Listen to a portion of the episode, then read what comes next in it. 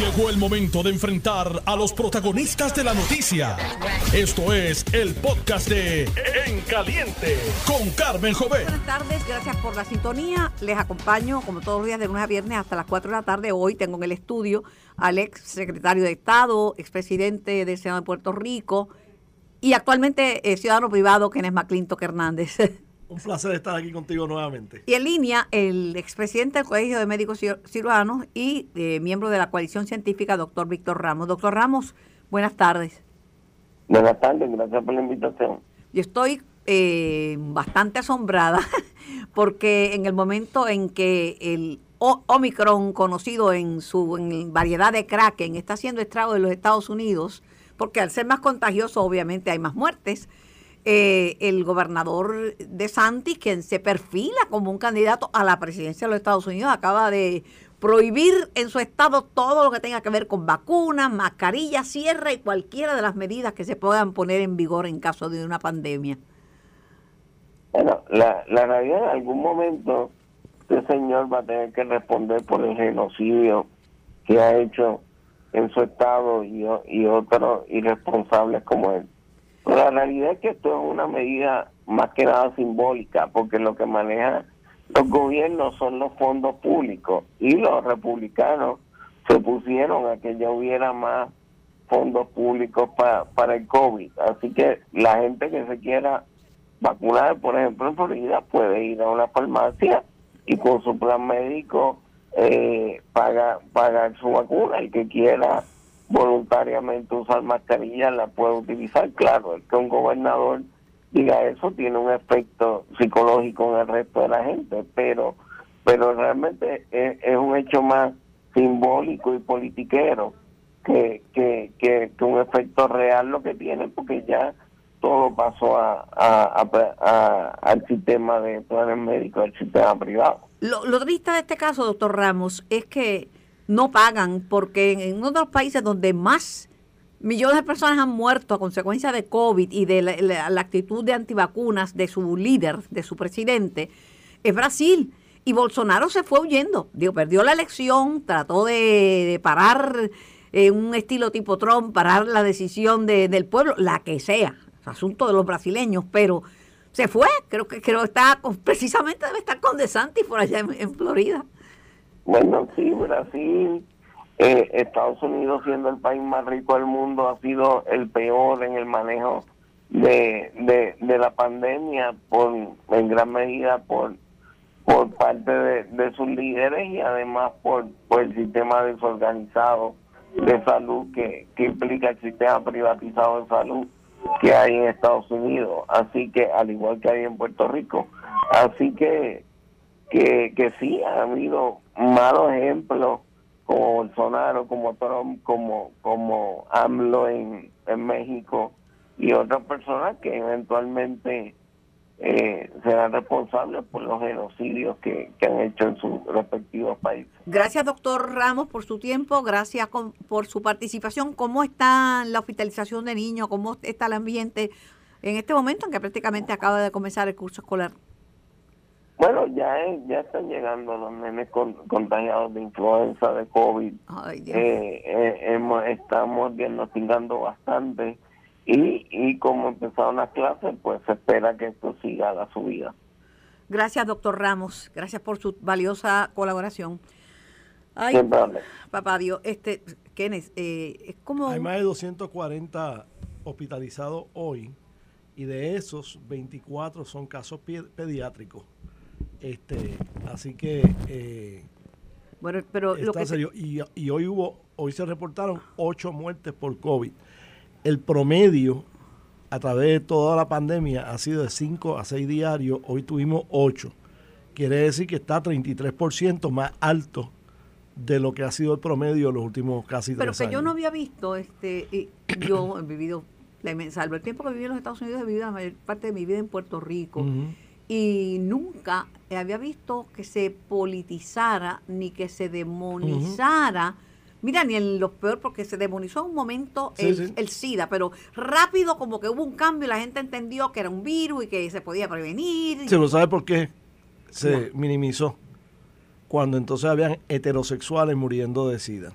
por transfusiones. Mientras eran, mientras eran homosexuales, se, Y, se sí, y cuando empezaron a, a morir bebés por, por sí. transfusiones de sangre y por otras causas. Y el escándalo en, en Francia con sangre. Pero a mí me preocupa aquí. Yo todavía no me ha dado el COVID ni una sola vez. Este, Ni a mí tampoco. y, y por eso es que te veo a ti con mascarilla y me siento solidario, porque yo uso mascarilla todavía. Yo no he dejado de usar mascarilla. Y me puse mi vacuna bivalente porque, es Sí, que, sí, sí. mira, eh, no me cuesta nada, no me cuesta nada prevenir y de todos modos no hay ninguna necesidad de uno estar hospitalizado. Sí. Y ya sabemos que en la variante de Omicron no funciona. Y es la razón más estúpida de morir. Ay, sí. Sí, no, la gente dice, no, se murió, pero era viejo, ya había vivido demasiado. Bueno, viejo es el viento y sale Yo todo cumplo lo- 66 mañana y no, y no estoy dejando de atenderme. Ya lo sé, aprovecho y te felicito Sí. anticipadamente. Eh, y lo sé porque, al igual que mi hermana Edna, pues cumple en estos primeros días del mes de enero. Mira, eh, otro asunto demonizado es el tema privatizar. Yo no digo que todas las privatizaciones son buenas, No. porque hay empresas privadas que son una porquería y quiebran, Sí. pero no todo está para que lo maneje el gobierno. Ujú. Pero aquí es un dogma de fe. Ahora, se dicen muchas cosas sobre, sabíamos que teníamos un déficit en la generación. Tú sabes que llegó el momento que los apagones selectivos que hacía Luma era porque no teníamos suficiente generación. Pues. Ahora es que a puerta cerrada están privatizando la generación, que si la compañía New Fortress le debía una purruchara, a New Fortress no le deben ni un centavo. Bueno, hay un berenjenal que por qué tan si el acuerdo es confidencial y no se conocen los detalles, que eso es hecho a, a- en cuartos oscuros. Hay un y están hasta divididos políticamente, porque en el Partido Popular hay un cisma por el tema de la privatización. Dame tu No, y por eso es que cuando yo veo todo este debate sobre Luma, yo siempre trato de diferenciar entre el desempeño de Luma para el trabajo que se le ha contratado de aquellos que se oponen a Luma por una razón ideológica que no tiene nada que ver con Luma, tiene que ver con privatización. Si lo hace mal, lo hace mal. Sí. Y si lo hace bien, lo hace bien. Pero y de igual manera, la autoridad ha hecho algunas cosas bien, pero ha hecho muchas cosas mal a través de la historia. Y yo no me canso de recordarle a la gente que mi primer trabajo cuando yo me gradué de leyes fue combatiendo la, la- la corrupción en la vieja autoridad de las fuentes fluviales. el, me acuerdo que me lo contaste, el presidente de la Asociación de Alcaldes, Luis Javier Hernández, dice que por qué privatizar ahora, que viene una purrucha de dinero, que ese dinero se va a usar para mejorar las plantas, que no hay que privatizar la generación. No, y yo no estoy de acuerdo con ese- todo ese dinero pa- para mejorar las plantas. Hay algunas de esas plantas que ya están obsoletas, todas están viejas, algunas ya están obsoletas, y en la medida en que se empiece a utilizar el billón de dólares que se va a utilizar para instalar eh, paneles solares en 40 mil hogares de familias necesitadas en Puerto Rico, lo que genere esas familias necesitadas en sus propios hogares es electricidad que no tiene que llegar a través de un cable de 230 megawatts Ni de una barcaza. ni de una barcaza tampoco. O sea que, que no todas esas plantas van a hacer falta y no todos esos cables van a hacer falta porque mucha de esa electricidad a medida que pasen los días y los años se van a estar generando en el techo de tu casa y tú no vas a necesitar que te manden electricidad generada en ningún otro sitio. Eh, la misma situación con los carros. Los carros cada día más van a estar usando menos gasolina y van a estarse ninguna- cargando o ninguna gasolina. ninguna, y van a estarse cargando en tu casa. Pero ahora mismo tú tienes este grupo que se llama Guía, que son las iniciales de, de- de- de la empresa, las empresas eh, de dealers de automóviles y eso, que todos los meses te mandan un comunicado. eh, aumentaron o bajaron las ventas de automóviles y los subcompactos aumentaron en tanto y los compactos bajaron en tanto. Tú le preguntas cuántos carros eléctricos se vendieron, cuántos carros híbridos se vendieron y dice, nosotros no recopilamos esa información. Sin embargo, ayer fue noticia de primera plana en el Wall Street Journal, que yo creo que la gente coincidiría que es un medio de comunicación un Y tanto para importante. temas económicos bastante... Más todavía, anuncian, se alcanza a nivel mundial el 10% en la venta de autos eléctricos. Sin embargo, es importante para el resto del mundo, pero esta organización guía que te manda un comunicado todos los meses y que la prensa no les pregunta la información que falta. Y la prensa no le dice, mira, ¿sabes qué?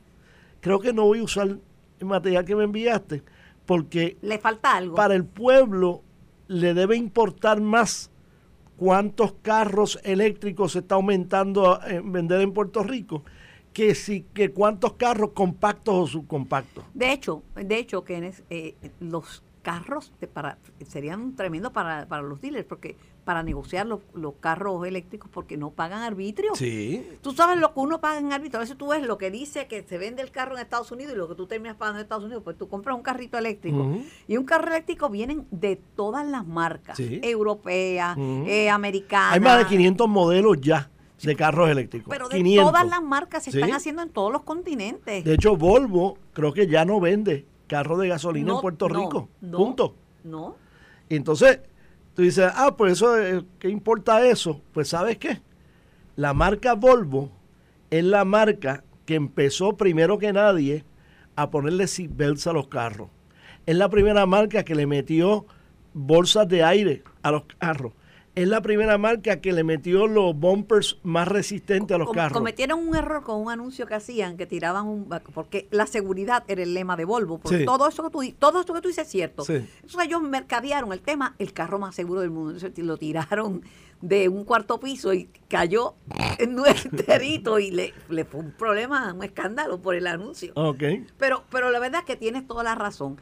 Pero De hecho, un- ellos eran lo que uno podría llamar la marca Panasonic de automóviles, en Puerto Rico tuvieron otro problema. anticipando el futuro. En Puerto Rico tuvieron otro problema porque eh, le cambiaban el, eh, eh, eh, le hacían una, le daban una apariencia distinta, a- haciéndole cambios al, al exterior y fueron, fueron acusados en tribunales por, por, porque tú no puedes vender un carro común y corriente como un carro de, de lujo, pues simplemente cambiándole el frente. Sí, sí, no sí, es sí, así. Sí. Pero de que sí, de que, de que, de que le falta.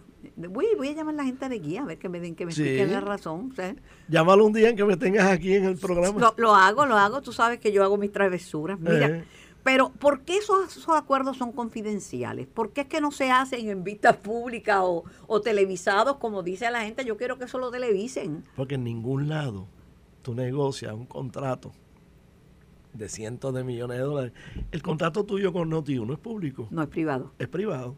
Es que Pero todo- no hay fondos públicos envueltos. No, no lo hay. Pero este es un ejemplo. Este y ellos pueden decir, "No, es que estos no son fondos públicos, son fondos privados que la gente paga por la electricidad y que lo van a comprar una compañía privada." Podrían alegar eso también. Yo no creo que aguanta agua, pero pero es así. La mayor parte de los contratos se negocian en privado. Pero el primero que le cayó encima es el exsecretario de Hacienda, Juan Zaragoza. Juan Zaragoza dice, pero ¿cómo es posible que una cosa tan, tan importante para ahí se, se haga en cuartos oscuros? Sí. Bueno, este, nuevamente, o sea, normalmente las, lo- la- las negociaciones para un contrato se hacen en privado. Luego, una vez se acuerda el contrato, pues entonces se publica cuáles fueron los términos generales del, del contrato. Y de Ah. hecho, el contrato de Luma, por ejemplo, el existente, está en el internet. Sí. Es un mamotreto que hay que dedicarle una semana para poderlo leer, pero, pero está en internet. Sí, pero lo que lo que pasa es que en este caso lo que dicen que que, que, ya que cuando lo hagan público va a ser un fea completo, o sea, ya está finito, fini- di- finiquitado la negociación y entonces Sí. que no tiene mm, medio. Dice, dice Juan Zaragoza que le ha sorprendido la noticia de que la Junta de las APP aprobó el domingo un contrato para privatizar la, la gerencia de la generación y producción de energía en la autoridad sin ninguna transparencia del gobierno de Pedro Pierluisi, que pitiendo el libreto fracasado de Luma. Ese es el sentir. Pero por otro lado, algo parecido dijo el representante Luis Raúl Torres y le cayó encima a Tatito Hernández y a Dalmao, porque Y Tatito le cayó encima a él. y Tatito le cayó encima a él. pero le sigue delegando el poder de la presidencia en el área de energía. Así que es una peleita mea ficticia.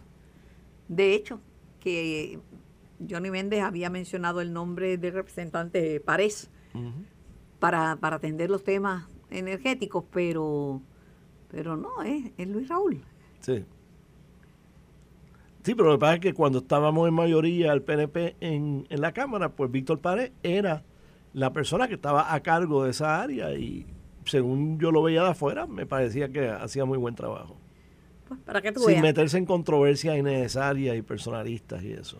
La, la acusación que le hace Luis Jorge Torres a los populares es que ellos que estaban en contra de que se privatizara la generación y de momento hicieron causa común con el gobierno en esto. Yo lo que sé es que ellos sometieron un montón de cláusulas y que muchas estaban ya incluidas en la contratación y las que no estaban, la instrucción era que las incluyeran. Sí, eso es así. Creo que eran seis, seis, Seis. asuntos. Este, y sí, algunas de ellas ya estaban, pero no se habían sentado realmente a, a verlo. Y, y se sentaron con ellos, le explicaban, mira, esto está aquí, esto está acá y esto está acá. Este, esta otra, pues mira, la evaluamos y no tenemos problema en incluirla, están incluidas aquí, aquí aquí. Pero independientemente de lo que pueda resultar, lo que pueda resultar la privatización de la generación, que no es algo nuevo, porque tenemos ecoeléctrica, Sí. tenemos AES desde hace muchos años, Sí. desde hace muchos Hace años, más de 20 años. y que hay una- un déficit de generación. Cuando hablaban Y esas de- dos plantas son las que más barato producen energía. ¿por Mientras- qué no usan petróleo? Sí, por eso. Y mientras más la usas a ellos, más baja el costo promedio de, de la generación eléctrica de la autoridad. Todavía, el- en el caso de AES tiene un problema, ¿verdad? Que es que el carbón es un combustible Sí, pero fíjate, tú no has escuchado a nadie en la autoridad ni en ningún sitio hablar de esto. No. La AES, una de sus plantas de carbón en el continente, la están transformando Lo para sé. producir hidrógeno verde. Lo sé. La pregunta es, si la planta de carbón en Guayama, que es de AES, va a dejar de operar con carbón en el 2027, ¿por qué ellos no planifican o no justifican, por qué no, establecer una planta de hidrógeno verde? Y hay mucha gente que dice, ¿qué es esto de hidrógeno verde? Yo no he escuchado nunca eso de hidrógeno verde. Pues mira, el hidrógeno verde va a ser una de las fuentes Una fuente. principales renovables de energía eléctrica en el futuro. Más allá de los molinos de viento, más allá de, la, de las plantas este, eh, solares, va a tener hidrógeno verde que va a estar disponible 24 horas al día, así que va a ser parte de lo que se llama el base power. No, no la debía- electricidad que tú produces en el techo de tu casa no es base power, es electricidad intermitente. ¿Por qué la intermitencia? Porque depende primero que sea de día y no de noche y que no haya nubes o hayan No pocas es nubes o lo que sea, no es continuo. Pero el hidrógeno verde Aunque es cuando una hay energía nubes- continua. Sí, pero aun cuando hay nubes todavía las Sí, pero no, cargan. pero no, es, no, al mismo con grado. la misma intensidad. Sí. sí, es- Y en la medida que tú tengas eh, baterías en tu casa, pues la, la parte de las baterías sí se puede convertir en parte como eh, eh, energía eh, base, porque la batería pues extiende la vida de, la, de la generación de que, se, que ha hecho de día. Pero en Puerto Rico no se deben asombrar de esto, de que se hable de hidrógeno verde, porque por muchos años la autoridad se llamaba de fuentes fluviales y era de H2O, Sí. el combustible, era el agua, Pues, el agua generaba la el hidrógeno verde, la idea es que coja y descomponga el H2O, saque el O aparte y deje el H como energía verde. Por eso, mira, eh, hay que moverse. Y no, y no tienen que preguntar cómo fue, porque todos nosotros, cuando estuvimos en el laboratorio de ciencia, Eso es lo primero que le enseñan. te enseñaban la electrólisis. Pero aquí la gente se acuerda también de las fuentes fluviales, porque de eso no Sí. hace tanto.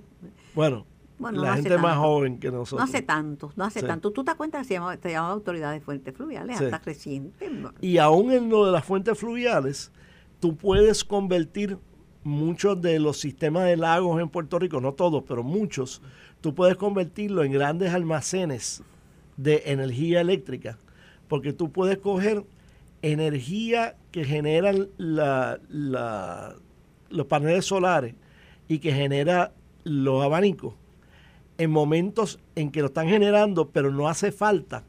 Y tú puedes usar esa energía para coger agua, digamos, de dos bocas y bombearlo hacia el lago este, Caonilla.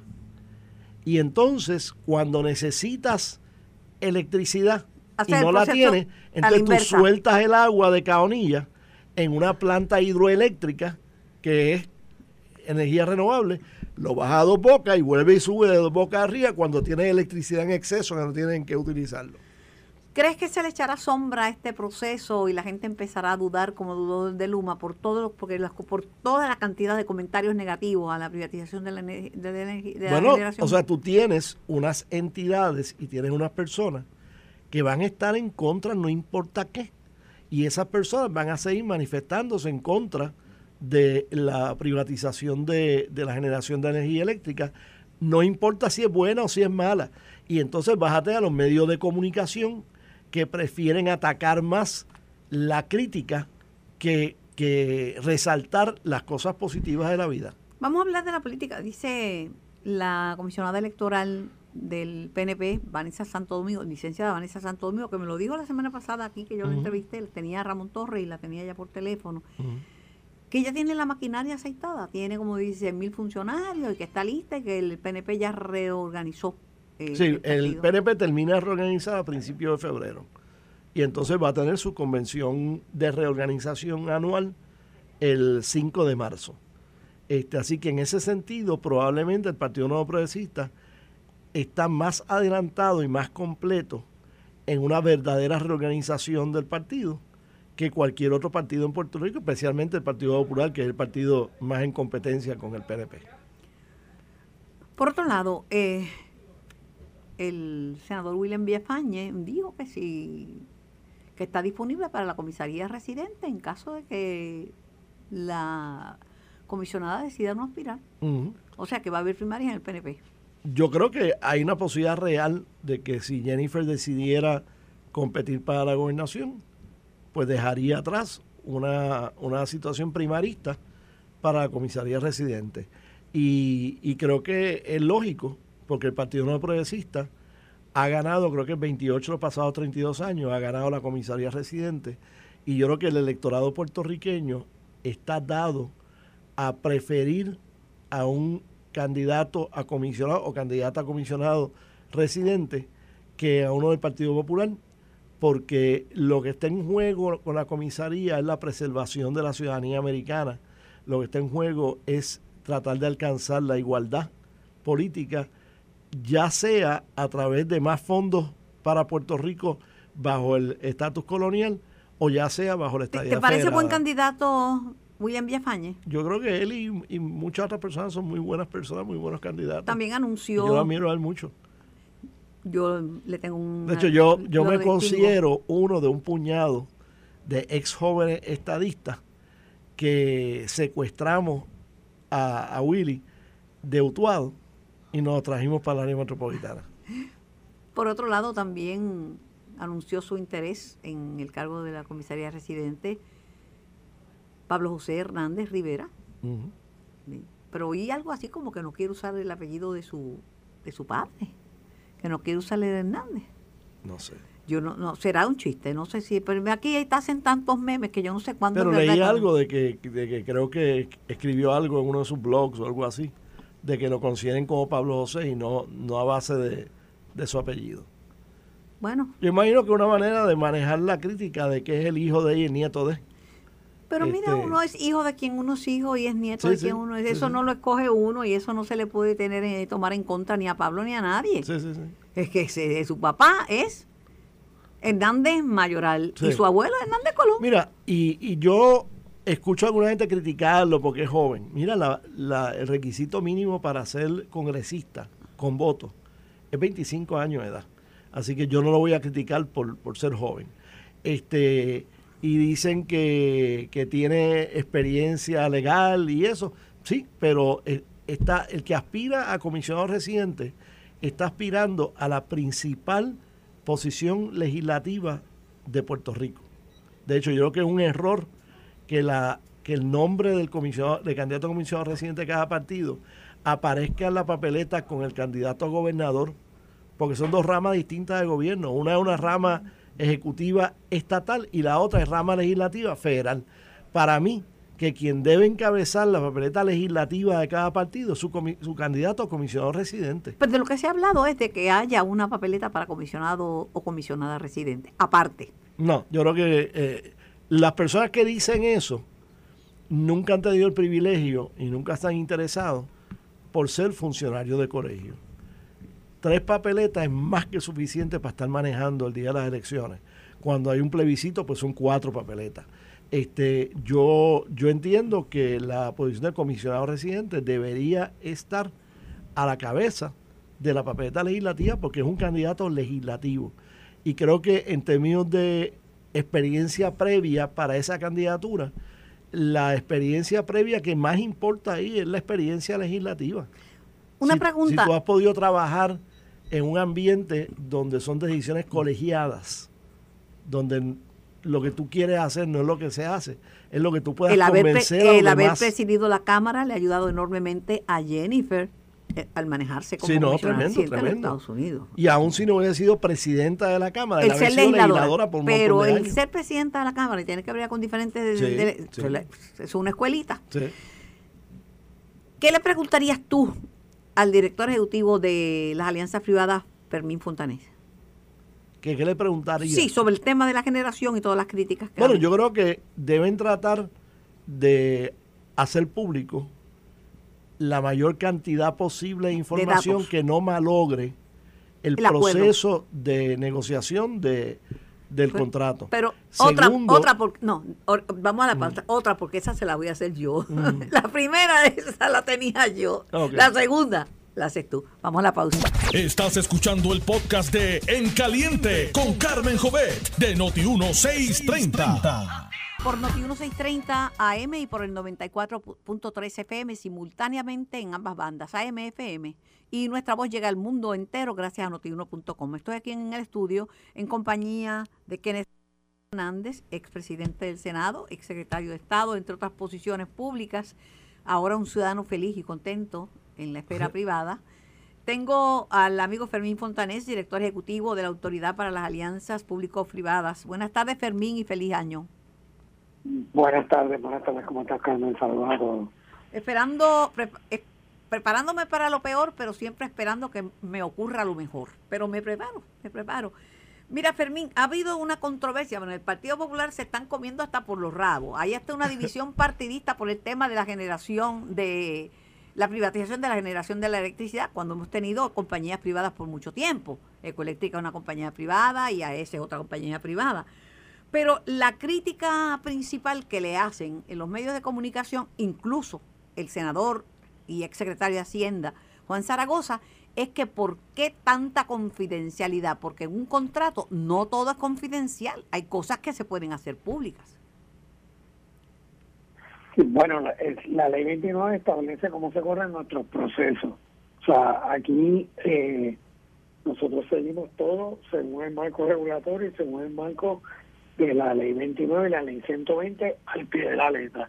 Y todo se mantiene de esa manera hasta una vez el contrato se aprueba por la oficina del gobernador de Puerto Rico y en ese momento se revelan todos los detalles. Nadie, ¿verdad? Eh, negociar los contratos de, de otra manera que no que no sea de esta manera, o sea, tú, se negocian entre las partes, las partes acuerdan y aquí hay que moverse a, a través de el derecho, como está el, el proceso y esperar que tenga las aprobaciones adecuadas. Lo que se anunció esta semana fue la aprobación de la Junta de Directores de las APP, falta todavía la aprobación de la Junta de los de- Directores de la Autoridad de Energía Eléctrica y finalmente el visto bueno de la oficina del gobernador. Una vez pase eso... Y de la Junta de a Supervisión, no me, de- no me dejes afuera la Junta de Supervisión Fiscal, que también tiene que dar el visto bueno. Claro, ya, nosotros pasamos esos procesos, estamos en conversación con la Junta de Gobierno y con todas las entidades. O sea, antes de nosotros llevar ese contrato de aprobación de la Junta de Directores de las APP, nosotros ya, eh, ¿verdad? Hemos consultado todo eso con la Junta de Supervisión Fiscal y el de Océano Energía. Fermín, eh, te habla Kenneth. Este, Saludos. ¿Ya ustedes anunciaron cuál es la compañía? Oficialmente. No, todavía, eso, todavía esa información no se ha revelado. Pero todo el mundo dice que es New Fortress o una afiliada a, a New Fortress Energy. Ok, te voy a explicar porque, por ejemplo, tú sabes que yo estuve a cargo, yo fungía de gobernador para todos los efectos prácticos, gracias a una orden ejecutiva, en, los primeros tres años de, la autoridad de la, de, la APP. Y, Exacto, me recuerdo. Y antes de que yo aprobara a Metropista y antes que yo aprobara a Aerostar, que fueron las dos grandes APP que se aprobaron en ese cuatrenio, ya era público cuáles eran los finalistas que habían estado participando en el, en el proceso.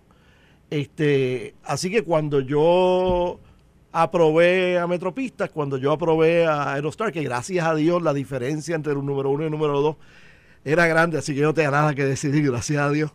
Este, ya era sabido no tan solo quién se lo iba a llevar, sino cuáles eran las dos o tres consorcios o empresas que estaban litigando, que estaban litigando en el último eh, en la última etapa del proceso.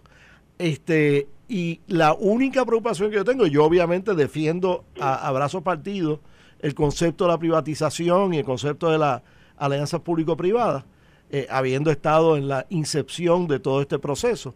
Este, es que creo que hay alguna información que se puede revelar y que no va a afectar significativamente eh, el proceso de negociación que pueda estarse llevando a cabo. ¿Qué dices al respecto, Fermín? Sí, bueno, eh, eh, al igual que en ese momento, nosotros sí hemos revelado los nombres de todas las compañías que están en la solicitud de propuesta.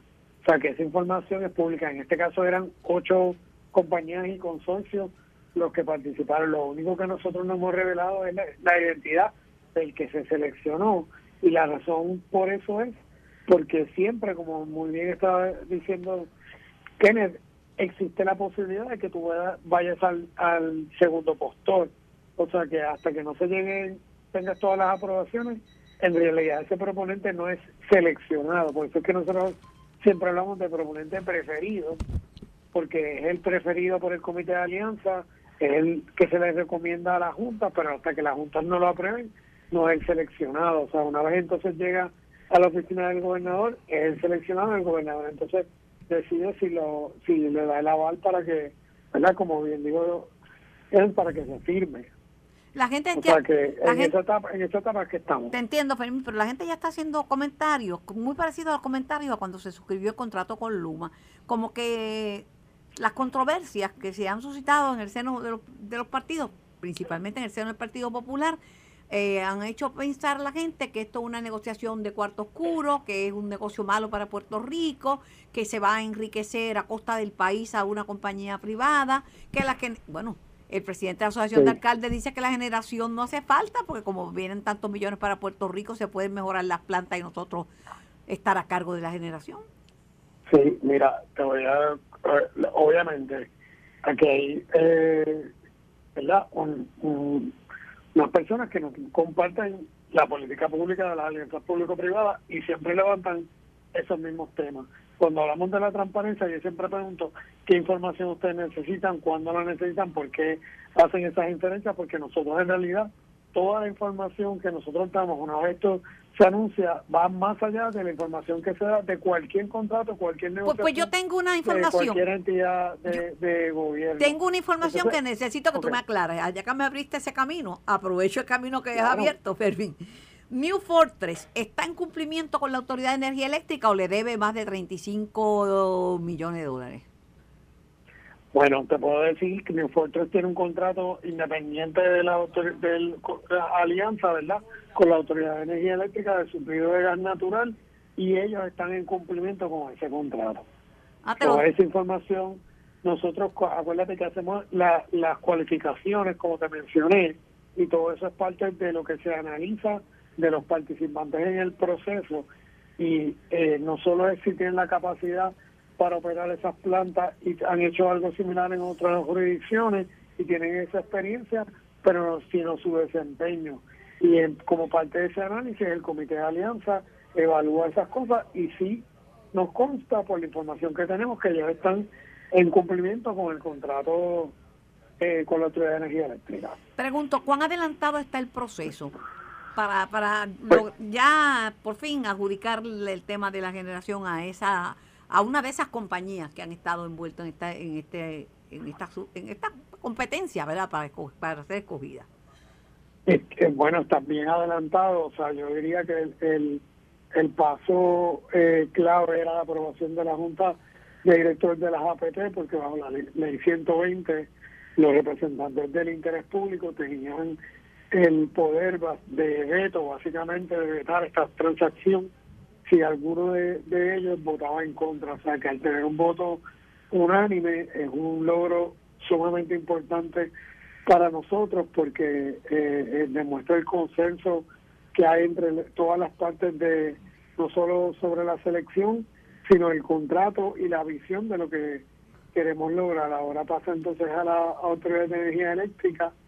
Eh, entiendo que ya eh, citaron una reunión de, de junta. Una vez pasada esa junta, eh, se le envía a la oficina del gobernador que tiene 30 días para aprobar el mismo. Pero fue bueno para fue bueno para la oficina que tú diriges, las alianzas público-privadas, pero fue malo para los representantes del interés público porque a la licenciada Lisa Ortiz pidieron la cabeza de Lisa Ortiz en la Cámara de Representantes. Sí, pero ella, hizo su trabajo. Ella, hizo su trabajo. le, tiraron duro. Ella hizo su trabajo, ella estaba bien informada, eh, ella fue importante en, en las sugerencias y las recomendaciones que se atendieron en el contrato y, eh, ¿verdad? Habiendo vivido todo el proceso, les puedo decir que fue una, una decisión de consenso, todos los miembros de la Junta estaban satisfechos con los acuerdos, o sea que, la verdad la gente no ha, no ha visto el contrato todavía, no entiendo los, detalles de la, de la negociación los estaremos revelando tan pronto esto finalice y van a poder ver los frutos de, ¿verdad? de esos diálogos y esas discusiones que se llevaron a cabo y, lo que finalmente se plasmó en el contrato. ¿Fueron injustos los ataques contra la licenciada Lisa Ortiz? Definitivamente cualquier ataque personal de un profesional que está haciendo su trabajo, yo diría que es injusto. O sea, no, no, personas no han visto los detalles de la negociación, pero lo que sí puedo decir es que hay gente que están opuestos a estos procesos y eso nosotros no entendemos. O sea, no todo el mundo favorece las alianzas público-privadas y siempre va a haber aquellas voces que, que se oponen a esta política pública. Nosotros, pues obviamente, lo vemos distinto. Eh, es importante también entender que en estos procesos, lo, lo que mencionaba anteriormente, esa estabilidad gerencial, nunca la hemos tenido en la Autoridad de Energía Eléctrica y es importante que aunque vengan fondos federales para arreglar ese equipo, necesitamos una estabilidad gerencial que opere estas plantas hasta que las mismas se vayan desmantelando y, y desconectando de verdad porque esa es la política pública de movernos a, a renovables o sea que según establece el plan integrado de recursos estas plantas se vislumbra que estén en operación alrededor de 10 años más en, verdad estoy hablando de, de la más tiempo que, que debe estar operando deben de ser 10 años o sea que el trabajo del privado ahora es operar, mantener y finalmente desconectar y desmantelar, desmantelar las mismas. Y eso es lo que estamos buscando. Queremos una misma entidad que pueda llevar a cabo esto hasta que se termine, mientras estamos entonces moviéndonos a generación privada de renovables y a lo mejor hay eh, plantas nuevas. Bueno, pues te agradezco tu tiempo. Eh, estamos aquí a las órdenes. Cuando quieras darme la visita, pues más que bienvenido para seguir hablando de estos temas. Gracias a ti, Fermín. Bueno, eh, les molestó muchísimo a dos representantes el que los dos representantes, y valga la redundancia de interés público, que la licenciada, son la licenciada Lisa Ortiz, a quien conozco eh, de hace mucho tiempo, y el licenciado eh, Eduardo Ferrer Ríos, fueron ¿verdad? nombrados por populares pues, que hayan votado en favor de esa negociación, eso les cayó como una bomba. Y yo no tengo la menor duda de que antes de ellos votar tienen que haber consultado a sus respectivos presidentes de los cuerpos, que son el presidente del Senado y presidente del Partido Popular y el presidente de la Cámara, que es un importante líder del Partido Popular. Así que yo estoy seguro que ellos no se fueron rogue, no se fueron a lo loco a votar como ellos quisieran y, y conociéndolos y conozco particularmente más a, a, es una persona que hace preguntas inteligentes, que, Muy exige, inteligente. que exige contestaciones eh, Precisas co- y puntuales. Este, y que toma una decisión basado en, en el due diligence que ella hace, que es la función para la cual ella fue nombrada. ahí. Además, si la nombraste, debes confiar en la persona en que Sí, nombraste. sí, sí, sí.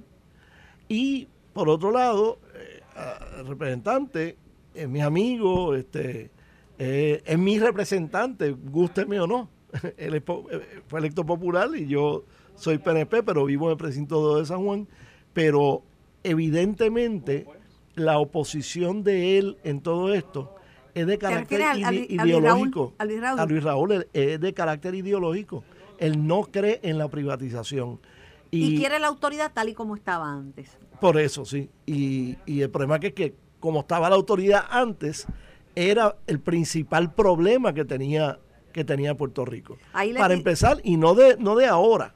O sea, desde que se fundó la autoridad, allá para 1942, el concepto este de tú generar la electricidad en el sur de Puerto Rico, cuando el consumo de electricidad estaba mayormente en el área norte y teniendo que montar estos cables y estas torres, eh, objeto y, y sujeto a, a toda clase de tormentas, lluvias y cuantas cosas hay que, que le hacía daño. Derrumbes, todo eso. temporales, Pues, es que el, el- el concepto mi- mismo de eso era, era demasiado, demasiado fuerte. Entonces dejaron perder las fuentes fluviales. O sea, eh, eh, por ejemplo, el sistema de riego en el, en el Valle de Laja no es lo que era hace 50 Jamás, años jamás, atrás. jamás. Este, y, y la generación hidroeléctrica, que es bien barata y bien confiable si hay agua. Este, Agua hay, lo que pasa es que se nos pierde el 65% del producto que, pro- que Sí, producimos. pues ya eso es en el, Eso en el área de acueducto.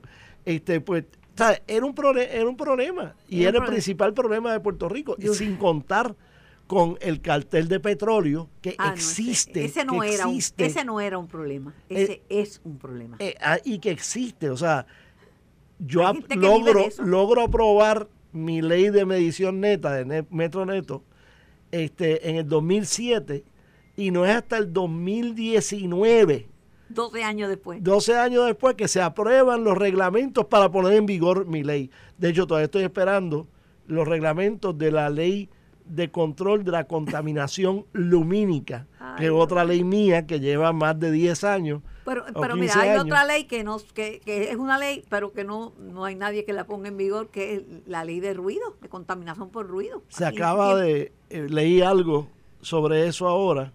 Sí, que que, se en está las playas, que en las playas está el ruido, que eso mata a las especies, que este, Sí, sí, sí. pero nadie, el boceteo es un problema. Sí, ¿eh? sí. Yo me despierto a medianoche, pero en la calle lo hice, el boceteo Y el full. boceteo es algo bastante reciente, o sea, esto Pero es no contaminación estaba... por ruido. Sí, no, no, por eso, pero que, que esto es un invento nuevo Pero para no gente arrestan que... a nadie por boceteo. Pues ese es el problema, ese es el problema. No arrestan a nadie por boceteo en, en- Puerto Rico. Sí, sí. Pueden hacer todo el ruido que quieran. Bueno, vamos al puente atirantado. Otra vez. Otra vez. Mira, ayer yo conversé con la Contralora de Puerto Rico, Yasmin Valdivieso. Sí, te Ella, escuché ayer. bien cándida, me dijo, mira Carmen, yo no tengo mucha información de eso. He pedido auxilio al Departamento de Justicia porque yo no tengo mucha información. Y entonces hicieron el anuncio que hicieron. Entonces el anuncio es que van de la mano justicia y la Contralora en esta, en esta pesquisa. Porque la gente lo que está pidiendo a gritos es que, que juzguen a los culpables. Entonces dicen, ah, pero a lo mejor viene justicia y dice que los delitos prescribieron. Justicia no puede decir que un delito prescribió. La ley te dice cuando prescribe un delito. Pues eso no, no se lo inventó Bueno. justicia. Pueden haber algunos delitos de corrupción.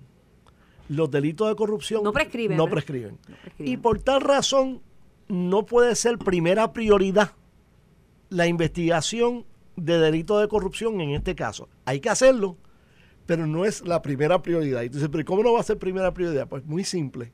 Porque los delitos de defect- eh, la- los defectos de construcción, la posibilidad de tú recuperar civilmente dinero, prescribe a los 15 años.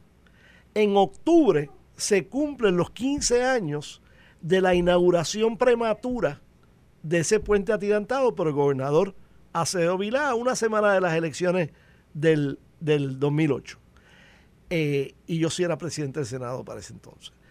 Este, y lo que planteo ahí es que lo que tiene que ser primera prioridad es la determinación de si hay un caso que se pueda radicar antes de que prescriba en octubre, posiblemente octubre, que es cuando es que prescribe, pero ver cuándo es que prescriben esos casos y si se puede erradicar algo antes de eso. Y en ese sentido, hay que asegurarse que la mentalidad de los abogados que vayan a bregar del parte de vista de justicia no sean meramente buenos fiscales, pero que sean buenos abogados civiles que puedan determinar de eso. De la División de Integridad Pública creo que van a... Sí, lo que pasa es que en, el, en la abogacía hay, especialidades. hay dos grandes divisiones. Están los abogados penales, tanto los fiscales como los abogados defensores y los, de, de los, y, y los civiles.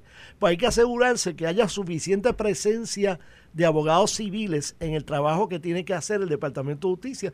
Y eso, pues Domingo Manuel, y tiene que verificar que eso sea así. Y que ellos tengan bien claro que si hay delitos penales, si no han prescrito es porque son de corrupción y que da tiempo para bregar con eso. Pero si hay posibilidades de causas civiles, hay un término prescriptivo de para cuándo este año se tienen que erradicar esas causas de acción. Antes, antes, de octubre. Antes, antes de octubre.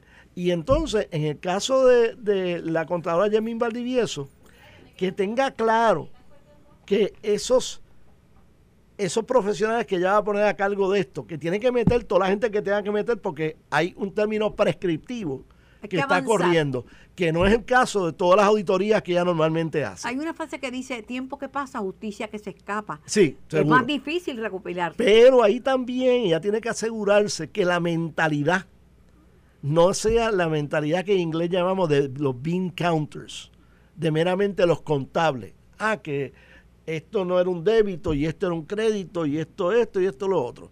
Sino que estén tratando de recopilar evidencia para fundamentar una erradicación de una causa civil que tiene un término prescriptivo este año.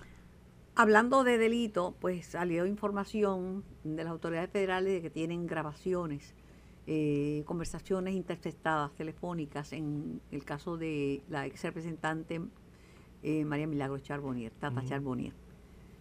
Eso ha causado un impacto bien grande porque tan pronto dice que tienen grabaciones telefónicas, la gente dice, ah, pues la persona está frita. Uh -huh. ¿Tú cómo lo ves? Pues mira, simplemente a toda aquella persona que en Puerto Rico esté considerando hacer algo malo en el servicio público, que esté consciente de que aunque los fiscales de Puerto Rico, por una prohibición constitucional local, no pueden interceptar comunicaciones telefónicas y otra índole, que tenemos, gracias a Dios, a las agencias investigativas federales que sí tienen esa capacidad y que pueden muy bien estar eh, grabando comunicaciones. De hecho, cuando a ti te graban en una de esas inter interceptaciones, eh, no investigando a ti, sino investigando a otra persona que pueda haberte llamado, los federales tienen que entonces mandarte una carta. De que me grabaron. De que me grabaron. A mí, yo he recibido cartas de esas, de cuando he estado en comunicación con alguien que estaba siendo investigado por ellos, y aunque la comunicación no tenga nada que ver con el tema, pero tienen que dejarte saber, mira, la voz tuya aparece en una grabación que hicimos con respecto a una investigación federal. No te dicen con quién era que estabas hablando, pero tienen que notificarte eso.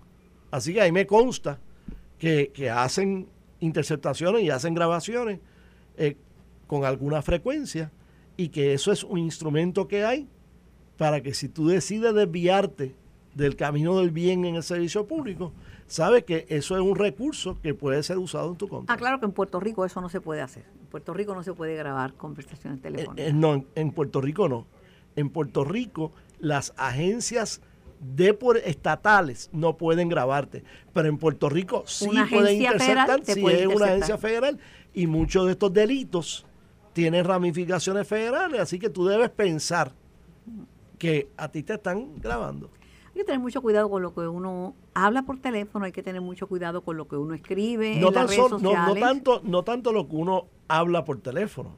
tienes que tener mucho cuidado con lo que estás haciendo. Tam- Ah, eso es lo Porque si tú no estás Es- haciendo nada malo, puedes hablar todo lo que tú quieras de lo que no, tú pero no a estás veces, haciendo se- malo. tú sabes que a veces cuando se está conversando y uno generaliza, pues, algo puede sonar mal. Ah, puede, bueno, sí. puede darse la impresión de que uno sabe lo que Sí. está haciendo la persona o no. Pero en ese caso, pues ellos pueden a- acercarse a ti y decirte, mira, tú dijiste esto en una grabación con fulano de tal, ¿qué tú quisiste decir con esto? Y, ¿sabes? Y aclararlo. y aclararlo. Hay que ser cuidadoso. Pregúntale a la gente de Ricky si hay que ser cuidadoso con el chat. Pregúntale a la gente del PIB si el chat falocrático le salió Sí. por la culata. Hay que tener mucho cuidado con lo que uno escribe. Sí, sí, sí, y gente que ha perdido trabajos y posiciones importantes por comentarios en las redes sociales. Eso es así. El Big Brother nos está vigilando. Sí. Big- El Big Brother está vigilando a todo el mundo. Kenneth, gracias por tu tiempo, gracias, gracias por la visita. Nos Y- veremos en el futuro. No, bien pronto nos vemos, creo que esta misma tarde. Mañana o mañana. No, mañana estaremos en ABC 5 contigo. Ah, bueno, pues nos vemos mañana. Ok, muy bien. Esto fue el podcast de En Caliente con Carmen Jovet de Noti1630. Dale play a tu podcast favorito a través de Apple Podcasts, Spotify, Google Podcasts, Stitcher y notiuno.com.